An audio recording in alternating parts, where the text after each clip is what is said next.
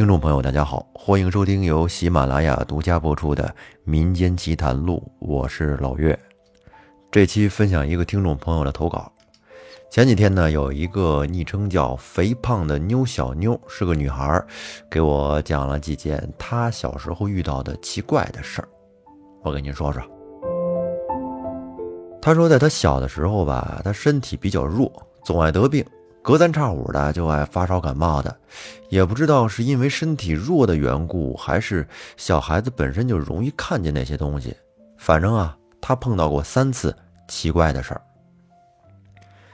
第一次应该是在他六七岁的时候，他爸那时候呢，为了锻炼他的独立性，就开始让他自己一个屋睡。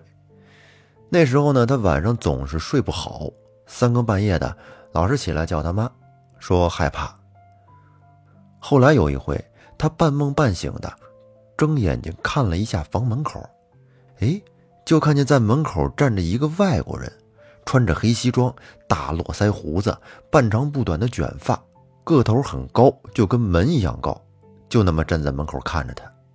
他当时一下子就吓精神了，然后再仔细看的时候，却发现什么都没有了。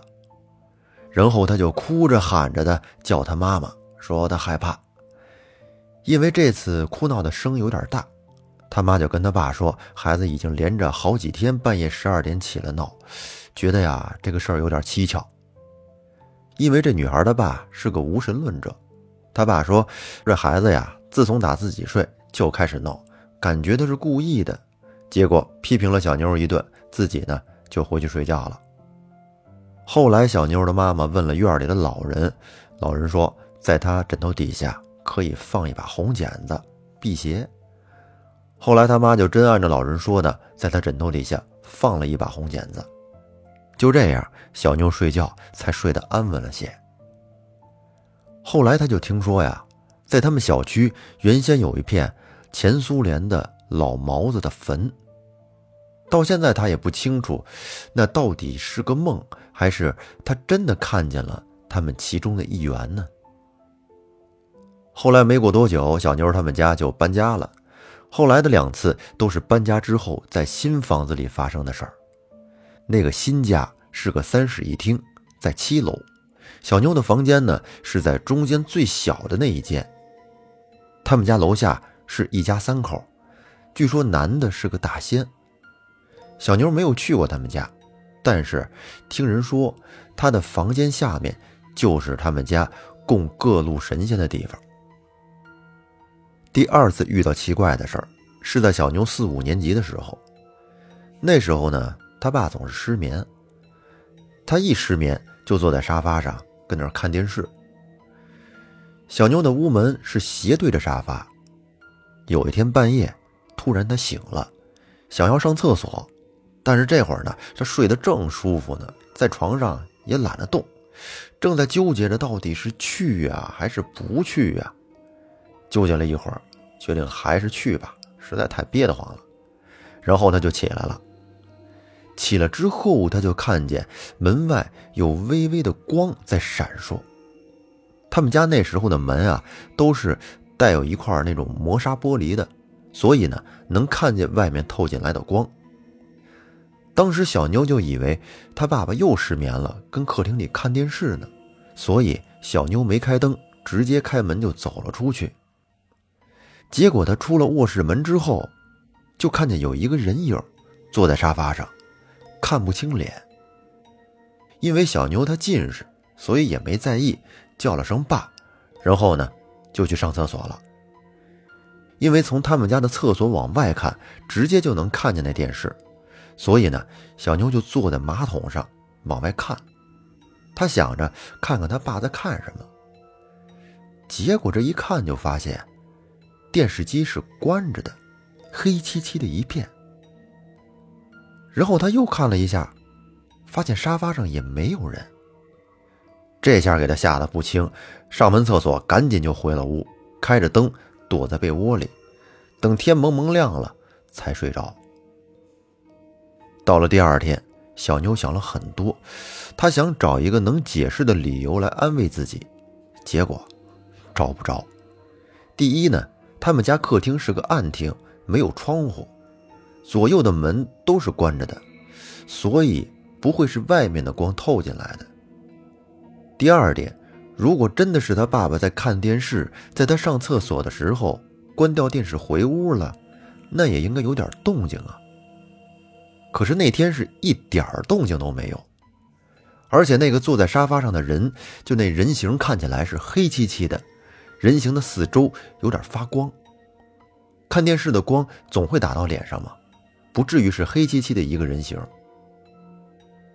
第三，如果是小妞出门，正好窗外有光打到她的身上，然后又映到了沙发上，那得是多亮的光！透过窗帘还能映到沙发这么远的地方，要映也是映在正前方呀，不可能是左前方的位置。而且做梦就更不可能了，他当时很清醒。这件事儿呢，他没有跟他父母说，因为他爸爸从不信这些，说了之后呢，怕他爸骂他，也怕吓着妈妈，所以小妞就什么都没说。后面的日子，便是安安稳稳的。什么也没有发生，这事儿就这么过去了。第三次奇怪的经历也是最诡异的。那时候他已经上初中了。有一年过年，家里的亲戚都来他们家串门，晚上就住在了他们家。因为他们家是三居室，最左边的一间就被他爸爸安排成了茶室。晚饭之后呢，一家人都在茶室里面喝茶聊天凳子都给长辈们坐了，小妞就拿了个垫子坐在地上听他们聊天。可是听了一会儿，觉得他们聊得很无聊，也没什么意思。然后呢，他就起身回自己的房间了。这时他妈也起来说要去厕所，小妞和他妈妈就一起出了门。等走到电视前面的时候，突然就感觉头晕眼花。好像是坐着太低，起来的急，脑供血不足的那种感觉。于是呢，小妞就站在电视机前面想缓一会儿。然后他就感觉这世界特别安静，眼前是一片漆黑，心也特别静，没有害怕或者是什么其他的感觉，身体变得很轻。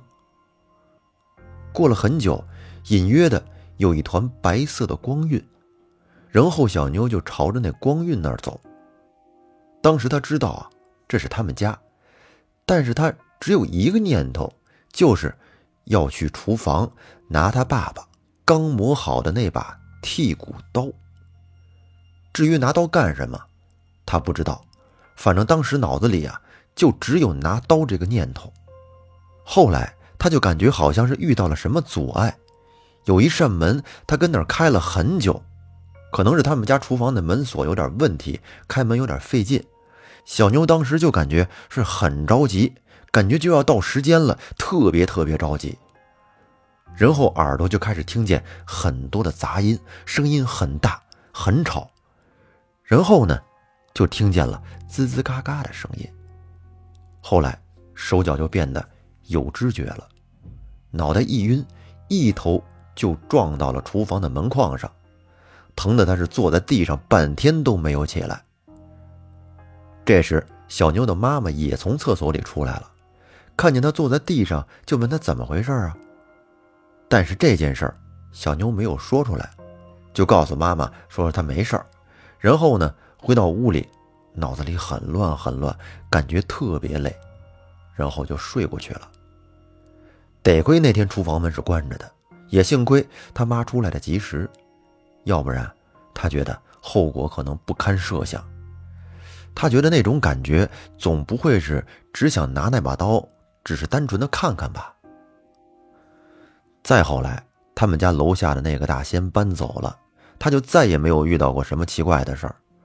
说来也奇怪，楼下那大仙在的时候，小妞时不时的总会感觉心慌害怕。就是他们家那屋子，每天跟那儿待着都好好的。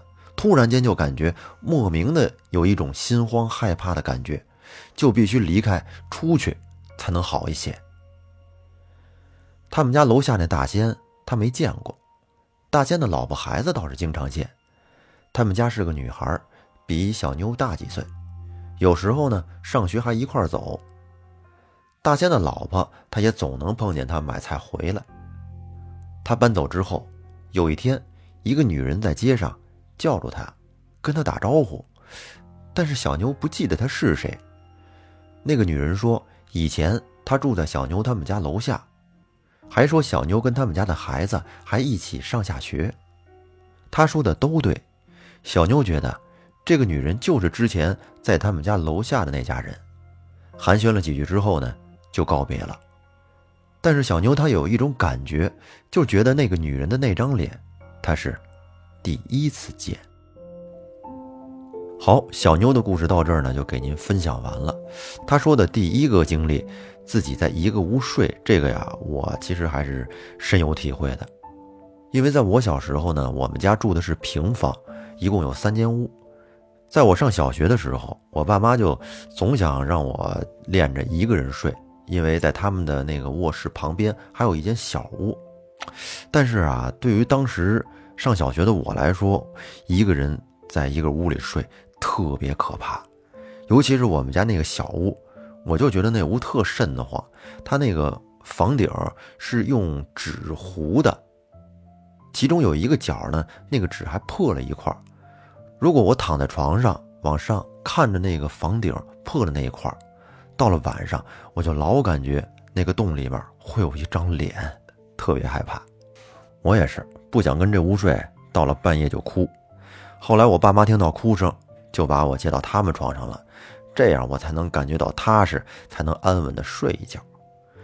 那行吧，这期节目咱们就先说到这儿。如果您也有一些比较奇怪的经历，欢迎给我们投稿。投稿的方式详见节目下方的节目简介。那感谢您的收听，再见。